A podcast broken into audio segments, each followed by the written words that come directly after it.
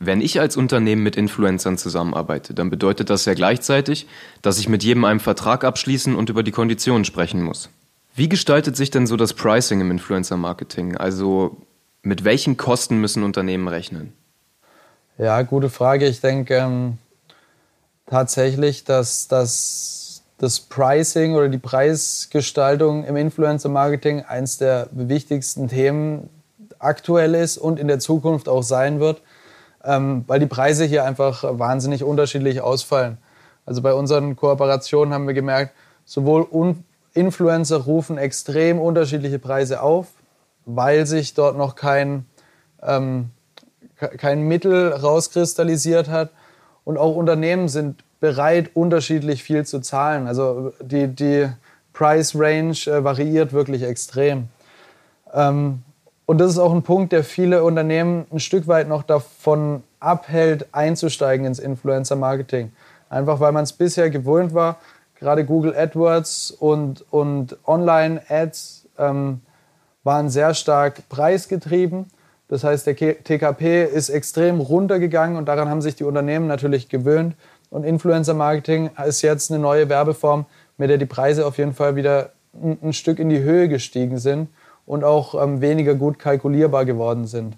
Weil man eben einfach nicht per, per Klick zahlt, wie bei Banner-Ads zum Beispiel oder bei AdWords, ähm, sondern sich die Preisgestaltung jetzt ein bisschen, ähm, bisschen komplizierter gestaltet. Ähm, warum ich dennoch denke, dass es gerechtfertigt ist und man sich auch mehr mit den Preisen wieder beschäftigen muss, ist, ähm, dass ich bei einem Influencer nicht nur die Sender, Sendeplatzbuchung kaufe und nicht nur das Testimonial buche, sondern eigentlich ist es das Komplettpaket. Ich buche zum einen den Influencer als Testimonial, möchte gleichzeitig von seiner Reichweite profitieren, indem ich die Plattform buche, die er selber erschaffen hat. Und in der Regel buche ich ihn auch noch als Content Creator mit dazu. Mhm. Also das ist eigentlich so dieses Komplettpaket, wo ich früher in der Werbung, ähm, wo ich mir ein Kamerateam geholt habe, und ein Testimonial geholt und dann habe ich ein Video produziert und dann habe ich das auf Pro7 oder sonst wo ausge, ausgespielt. Ähm, das passiert heute alles aus einer Hand äh, und es übernimmt alles der Influencer, was im Endeffekt auch Influencer-Marketing so, so authentisch macht, ähm, behaupte ich. Ähm, und ähm, von daher ist es super schwierig zu beantworten, was ein angemessener TKP ist.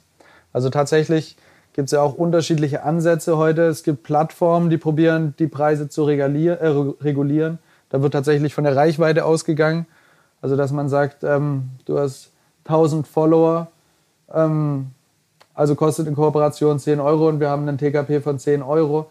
Was aber auch wieder nicht ganz korrekt ist, weil die Follower sagen nicht gleich, wie viele Leute wurden erreicht. Also hier sind wir noch lange nicht so genau wie, beim, wie bei Banner-Ads zum Beispiel. Also ich würde sagen, es ist schwierig und da sehe ich eine der größten Aufgaben für uns drin, aber auch für Influencer und Unternehmen, dort Lösungen zu finden, den Preis auszutarieren und auf ein Level äh, zu bekommen, wo alle damit zufrieden sind. Weil gerade die letzten zwei Jahre haben Influencer-Marketing zu so einem sehr großen Hype-Thema aufkommen, kochen lassen. Und ähm, da wurden auch, auch ähm, Preise bezahlt, die auf jeden Fall nicht mehr angemessen waren. Ähm, und ich gehe davon aus, dass jetzt, wo der Hype so ein bisschen abflacht und Ruhe einkehrt in dem ganzen Influencer-Marketing-Geschäft, ähm, dass, dass man sich jetzt auch darauf fokussieren muss, ähm, das Ganze äh, wirtschaftlich tragbar zu machen und dort vernünftige Preise zu finden und umzusetzen.